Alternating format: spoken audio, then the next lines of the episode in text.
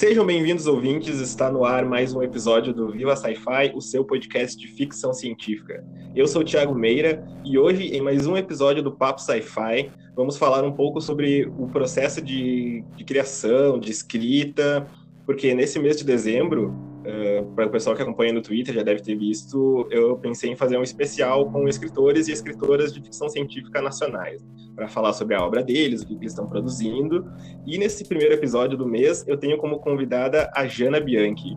Jana, muito obrigado por ter aceito o convite e se apresenta para o pessoal aí que ainda não te conhece. Oi, gente. Oi, Thiago. Eu que agradeço o convite. É, eu sou a Jana Bianchi, eu sou escritora de fantasia e ficção científica, eu sou editora também da revista Mafagafo, que publica fantasia e ficção científica, sou uma das hosts do Curta Ficção, um podcast sobre escrita e literatura, e eu também traduzo e preparo é, prosa, quadrinhos, jogos de tabuleiro e RPG, traduzo do inglês para português e do espanhol para português. Então, ah, e sou projeteira, né? Tem um monte de projeto por aí. Mas é mais ou menos isso. Legal, legal. A gente começar então, Jana, eh, falando um pouco do, sobre o teu trabalho como escritora, né? Tu já uh, publicou contos, novelas, né? E uh, noveletas também para revistas, revistas digitais, né? Uh, queria saber assim, uh, quando que te interessa assim por, por escrever mesmo, né, por produzir uh, obras de ficção científica e de fantasia e por que decidiu assim por esse por esses gêneros em, em principal, assim. Sim. Então, eu escolhi a fantasia e ficção científica, ou aquela brincadeirinha, né? A fantasia e a ficção científica me escolheram. É, antes de eu começar a escrever, muito, muito, muito antes de eu começar a escrever, quando eu né, comecei a ler, sei lá, eu leio desde muito cedo, assim, gosto de ler desde criancinha e tal. E o meu pai, é, meus pais leem, liam bastante, né, quando eu era criança, então sempre tive meus tios também, meus primos sempre estive ali, né, cercada de literatura e tudo mais, e o meu pai gostava muito de fantasia, fantasia e ficção científica. É, principalmente ficção científica. O meu pai tinha um monte de livro do Isaac Asimov, tinha, sei lá, eu li, eu li Jurassic Park, a, a edição do meu pai, né, que eu peguei para mim, inclusive, tipo, tenho ela até hoje. Eu tinha, sei lá, 10 anos, assim. Então foi quando eu, come, quando eu comecei a ler coisas maiores mesmo, assim, não livros para o público infanto-juvenil e tal. Então eu sempre gostei, e mesma coisa com audiovisual, né? Sempre gostei de assistir filmes e, e, e filmes, e na época não tinha série, né? Mas é, qualquer coisa de fantasia de ficção científica eu era louca, assim, eu adorava Star Wars também, meu pai, meus tios gostavam.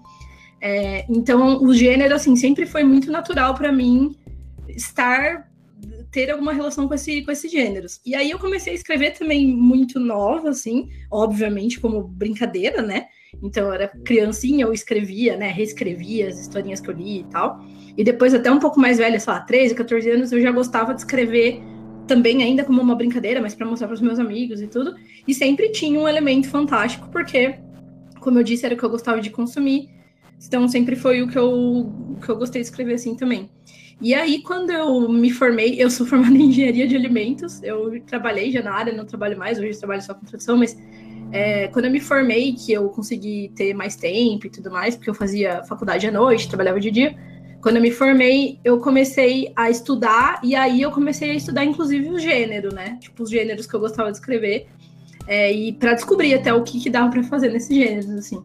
Então, meio que a resposta é assim, desde sempre, né? Tipo, sempre que eu. Desde que eu escrevo, que faz né? Mesmo que, que eu considere só o tempo que eu escrevo é, a série, entre muitas aspas, aqui, que foi, sei lá, desde 2013, 2012, 2013, eu já, assim, penso muito nesses gêneros. Eu já tentei escrever coisa de realismo e eu, assim, no fim, eu sempre enfio um elementozinho especulativo, assim, nem que seja um, sabe, um, sei lá, uma coisinha meio realismo mágico, assim. Então, tipo, daí eu já desisti e assumi. é, eu, eu, também, eu, eu, eu, escrevo, né? Eu não, não, não, publiquei nada, mas eu escrevo desde, desde muito tempo também. Eu tinha, uhum. na época de escola, tinha uma professora que me incentivava muito, isso foi muito legal, sabe? É, mas eu nunca consegui escrever nada que não fosse terror, sabe? Não, uhum. Por mais que eu tenha. Tipo, eu, meu escritor favorito é, é o Hemingway, né? Então, uhum eu tento escrever algum romance naquele estilo eu não consigo. Eu tenho que ir pra desgraceira, assim, sabe? Então, sempre, sempre tem, sempre tem algum elemento de terror, assim, também.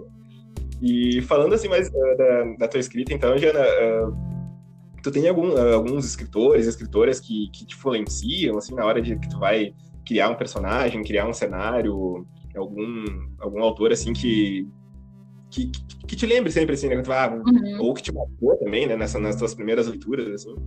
Sim, não, sim, tenho vários, e é muito engraçado, porque muitos, de, muitos autores que eu considero que marcaram e foram importantes para minha escrita, não necessariamente há um elemento na minha escrita que remeta direto a eles, o que é engraçado, assim. Então, por exemplo, a minha narrativa, ela não é cômica e não tem nenhum traço é, assim, muito visível. Claro, né? Sei lá, tem uma piadinha aqui e ali, mas não é uma coisa, não é um elemento que você fale, ah, a gente gosta de escrever uma coisa mais humorística. Mas eu gosto muito de Terry Pratchett, por exemplo, né? Que é o grande marca dele, é essa comicidade, né? Esse, o elemento fantástico, mas com muito, muita graça, muita ironia e tal. É, aí, né, então o Terry, o Terry Pratchett é um, é um exemplo. Eu gosto muito da Úrsula Leguinda, ou Legando, conforme queira pronunciar.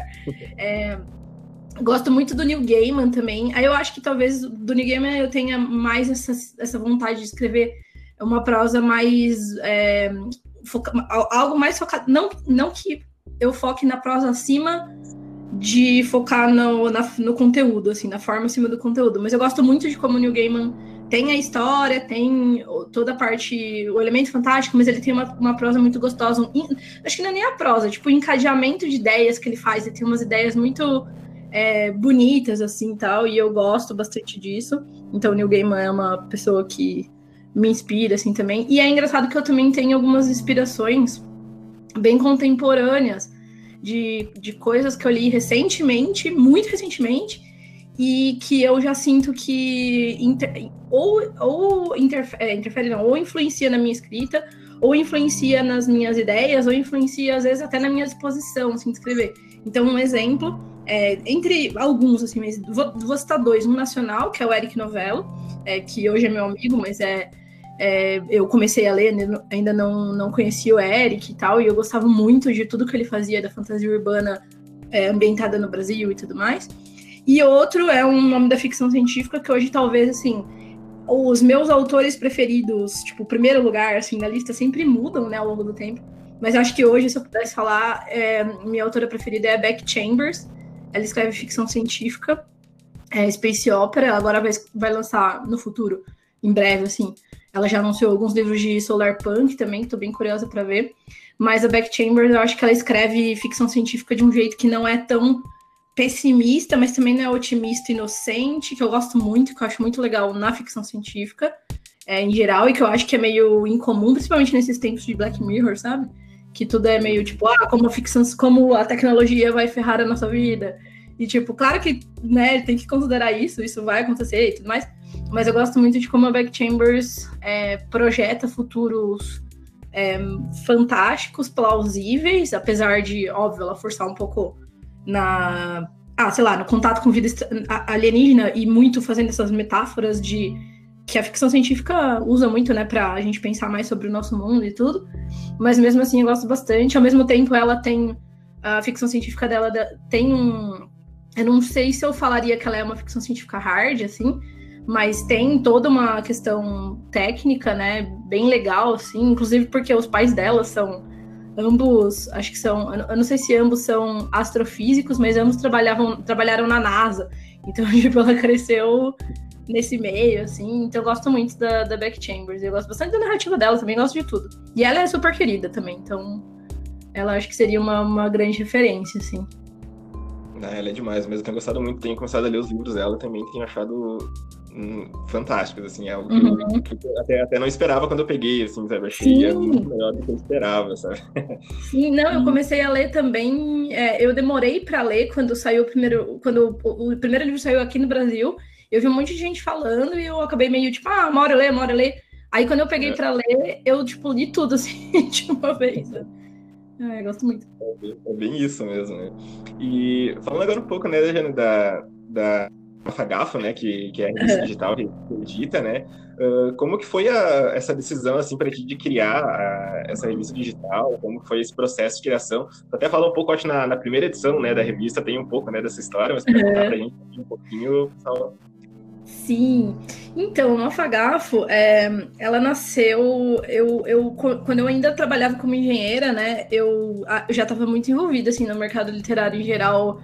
Por conta do podcast, primeiro, o podcast veio primeiro. Aí eu comecei a conhecer a galera e participar de eventos. Eu sou do interior de São Paulo, sou de. Eu sou de Campinas, eu moro em Paulínia, mas que é bem pertinho de Campinas, que é pertinho de São Paulo, sei lá, nem duas horas de ônibus. Então eu comecei, quando eu comecei, acho que talvez até, uma coisa engraçada, talvez até por eu ter feito uma faculdade muito distante, né, da, da literatura, né, engenharia, exatas e tal, e ter trabalhado com isso, eu acho que quando eu descobri outras pessoas que também gostavam de fantasia de ficção científica e de escrita em geral, eu meio que fiquei deslumbrada, assim, tipo, pô, que legal, tem outras pessoas, e tem eventos, e tem coisas acontecendo perto de mim e tal, e eu comecei a frequentar bastante os eventos em São Paulo, coisas menores, lançamento de, de amigos tudo mais, né, depois, né, Bienal e tudo. É, e aí eu já fui me envolvendo bastante nesse, nesse meio, com podcast também, e aí eu comecei a... Eu conheci a Trasgo, que é uma revista de fantasia e ficção científica é, que já tem, sei lá, uns mais de cinco anos, né, agora ela tá... Em breve, provavelmente, ela vai parar de publicar por um tempo e tudo mais.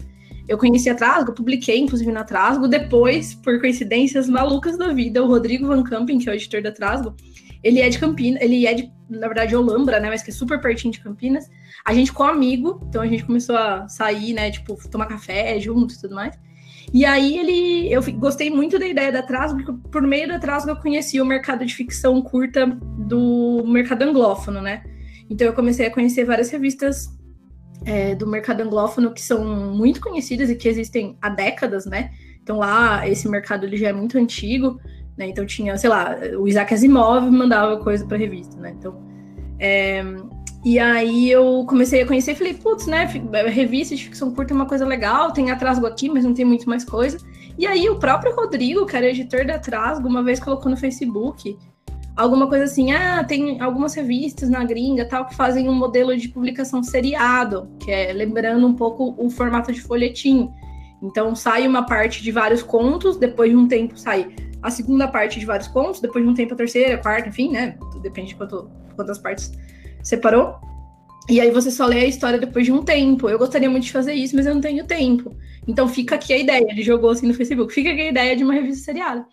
E aí eu estava procurando nessa época o máximo possível de ligações com o mercado para eu conhecer, para aprender as coisas também.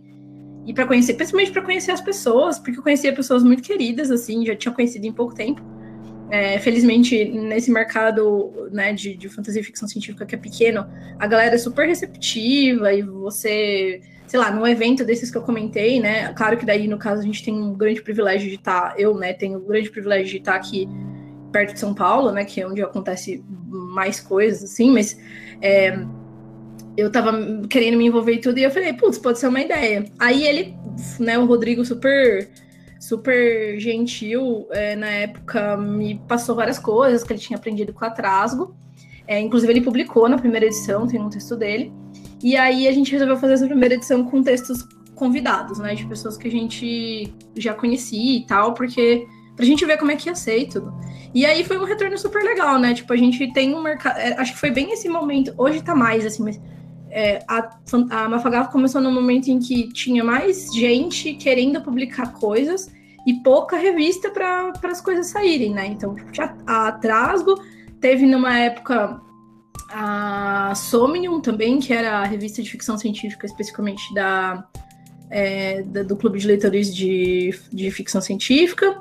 E, mas depois ela parou tal, então tava meio que assim, tinha pouco lugar para você publicar coisas se você quisesse. O Rodrigo mesmo tinha essa, essa, esse retorno, ele falava, pô, recebo um monte de coisas, eu consigo publicar algumas. E aí foi um, assim, teve um retorno bem legal, as pessoas gostaram tanto da revista quanto da ideia de ter um lugar para enviar material. E aí a gente começou na, no ano seguinte, foi o primeiro processo com recepção de material. Na época só tava eu sozinha, né, como editora e na, na, primeira edição, a gente, eu tinha ajuda do Rodrigo para me orientar e a galera que participou, né, que como eu disse, eram pessoas que eu conhecia, me ajudaram assim, a gente, então a gente tinha pares de, tradu, de tradutor, de editor e de, de pessoa publicando e tudo. E aí a revista nasceu assim e foi crescendo e foi mudando, né? Então, assim, hoje, na verdade, ela não tem nada a ver com o que era essa edição aí separada por partes. Hoje é uma revista que publica noveletas, né, mais longas, é, uma vez por mês nessa temporada, né? Agora a gente vai fazer uma pausa e ano que vem, no segundo semestre, é, a gente tem mais uma temporada. E, mas hoje, assim, já tem equipe. E nesse meio tempo também saiu a Faísca e o Pio, que são os projetos paralelos que nasceram da Mafagaf e que têm suas vidas próprias, né? Então a Faísca é uma newsletter que publica ficções relâmpago, que é um formato que eu conheci depois e eu me apaixonei por esse formato, porque eu achei ele incrível. São textos bem curtinhos, né, de 300 a mil palavras, é, em que você pode explorar formas diferentes de contar uma história, além da prosa convencional. Então, sei lá, na, na Faísca a gente já teve texto que saiu em formato de bula de remédio, texto que saiu em formato de é, formulário de inscrição, de prova de, sei lá, de alquimia, sabe? Umas coisas assim. Receita de bolo de bolo alienígena, umas coisas assim. E, e, o Pio é um perfil no Twitter de microcontos, é, em que a gente publica ou contos que cabem num, num tweet só, ou numa série de três tweets. Então foi meio que assim, né? E as coisas meio que megalomania, sabe? A gente vai, tipo, vai crescendo, a gente agora vamos fazer a faísca, agora o Pio, e aí as coisas vão, vão mudando. Então, agora a gente tem uma equipe, ano que vem a gente vai começar com uma equipe de. Já, eu já tinha a Fer, que me ajudava com a Faísca, e o João, que me ajudava com o Pio. Ah, me ajudava, não, na verdade, cada um cuidava do, do seu projeto, né? E agora temos uma equipe, eu, eu, a Fer, o João, e agora a gente tem também o Sérgio, é, e o Sérgio Mota e o Dante Luiz, que vão chegar para ajudar na edição e na arte também. Ah, que legal. E eu não sei também, eu me, me lembrei agora também, eu não sei se tu participa também da, da Eita Magazine, né? Com publicações em inglês, não? Sim, eu não participo, eu, eu vi, assim, eu, é aquela coisa muito de tia, né? Eu vi a Eita nascer. Brincadeira. Eu vi, porque foi assim, o processo da Eita foi meio maluco, porque é, surgiu. Foram várias iniciativas que surgiram no ano passado, meio que juntas, assim, e aí uma galera se juntou e, consolidou esse monte de coisa, de ideias na EITA, né? Mas a gente tinha ideia de fazer um prêmio literário, e aí a gente tinha ideia de fazer é, outra revista, e não sei o que, e aí eu, eu tava, assim, nesse meio de várias ideias que não tinham muito dono, que não tinham muita orientação, e aí, quando saiu a Strange Horizons especial do Brasil, Strange Horizons, uma das revistas mais conceituadas do mercado anglófono, né, de fantasia e ficção científica, eles fizeram uma edição especial do Brasil. Quando saiu essa edição, é, o pessoal teve esse momento de tipo, poxa, a gente pode também mandar coisa para publicar no mercado, coisas brasileiras em, é, em, inglês, né? E aí acho que o pessoal meio que consolidou essa ideia na EITA. Então, assim, eu não faço parte da EITA. É, são pessoas, conheço todos eles, são pessoas incríveis e a equipe deles é maravilhosa é, em, todos, em todas as áreas, quem traduz, quem edita, quem faz a arte, eles são todos maravilhosos. E aí eu acompanhei, assim, meio que, tipo, uma tia, sabe, distante, assim, que fica acompanhando, e, ai, vi esse menino nascer. tipo isso, foi isso. Assim. É. Legal. E falando um pouquinho, então, sobre o teu trabalho como, como tradução, né, como tradutora, uh, fez agora, que eu me lembro, assim, de traduções que, uh, que me vem na cabeça rapidamente. Eu lembro que fez um livro do Star Wars e teve também Sim. um quadrinho do, do, Blade Runner, né? Isso, isso. Eu, eu, traduzi o Blade Runner 2019, que é o, o quadrinho que é, tipo, a sequência oficial, né, do, do filme. E eu traduzi o Leia, Princesa de Alderaan, do isso. Star Wars. Star Wars, né? E, e mais agora, recentemente, também teve o, o Último Homem, né, da Mary Shelley para a editora Plutão, né? Uhum. E eu não sei se porque eu comecei a produzir agora conteúdo sobre ficção científica, eu tenho visto muitas coisas da Mary Shelley, né? Uhum. E, e, e, saiu também pela Dark Side, né? O Mulheres Extraordinárias, né? Que é, que é um pouco da história dela e da, da outra Mary, né? Que é o Awesome uhum. Craft. A mãe e, dela, né? Isso. E eu queria uh, saber o, como tu vê assim, essa importância da Mary Shelley, né, para a ficção científica, né? Porque ela uh, lendo sobre sobre ela, sobre uh, o nascimento assim, né, do, do gênero, tu vê que uh, ela é muito mais, ela vai muito além, né, do que o uhum. Frankenstein. Né? Ela é bem mais que isso, né? E aí como tu vê assim essa importância, parece que tem uma um, reviver dela, assim, né? Não sei se é ou porque eu tô produzindo agora que eu tô lendo mais sobre, né? Mas uh, como ela realmente vai muito além do, do Frankenstein, né? Principalmente agora com, com, com o Último Homem, que eu não lembro, acho que já teve uma edição antes, né? Da Landmark, Sim. e agora é essa da Plutão, né? Isso, teve essa edição da Landmark que é, ela não é muito antiga, mas tem uns anos já. E aí agora essa da Plutão. Então, a Mary, a Mary Shelley, ela é muito, assim, eu tenho que separar um pouco a influência na minha cabeça, né?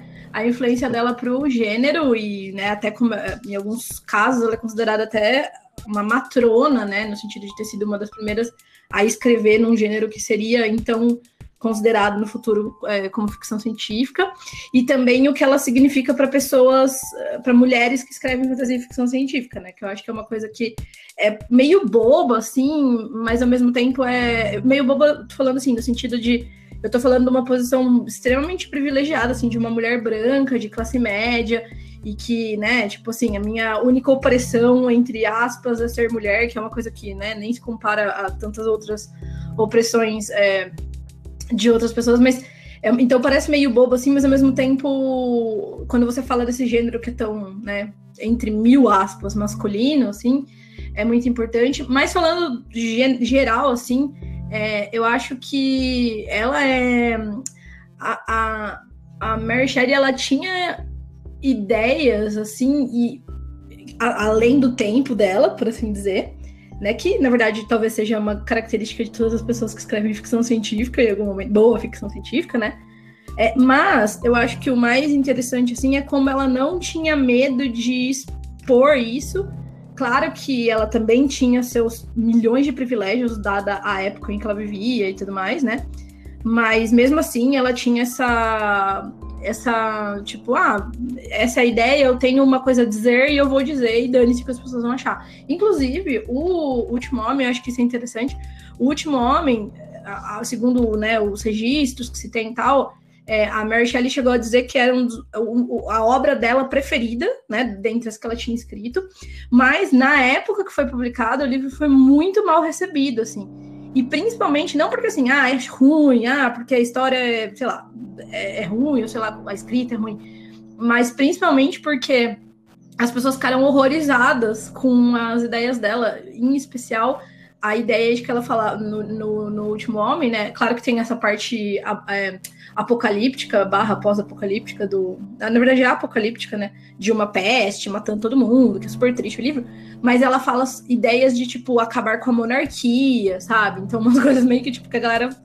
Mary, você tá doidona. E aí o pessoal ficou super horrorizado e falando que ela era uma maluca e que ela tava. Tipo assim, imagina, né? A mulher publicou um livro que é sobre um monstro que é revivido com a força galvânica, né? Sei lá, da eletricidade, e mas beleza. Mas falar de acabar com a monarquia, essas coisas, você já tá.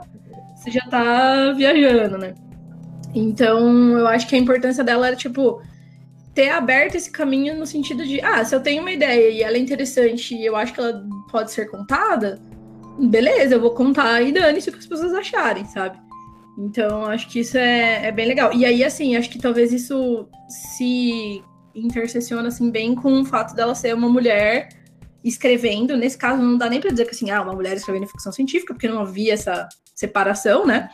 Por mais que, sim, as pessoas se abismassem com alguns elementos surpreendentes que não estavam comuns ali. Então, por exemplo, no próprio no, no próprio é, Último Homem se passa em 2100 e lá vai pedrada, né? Tipo, e aí acho que, sei lá, isso não era comum, né? Você, tipo, escrever. Nossa. Tinha já algo, né? É, sei lá, proto-ficções científicas, por assim dizer, mas as pessoas acho que se é, ficavam mais impressionadas por ela ir lá e dizer, assim, né?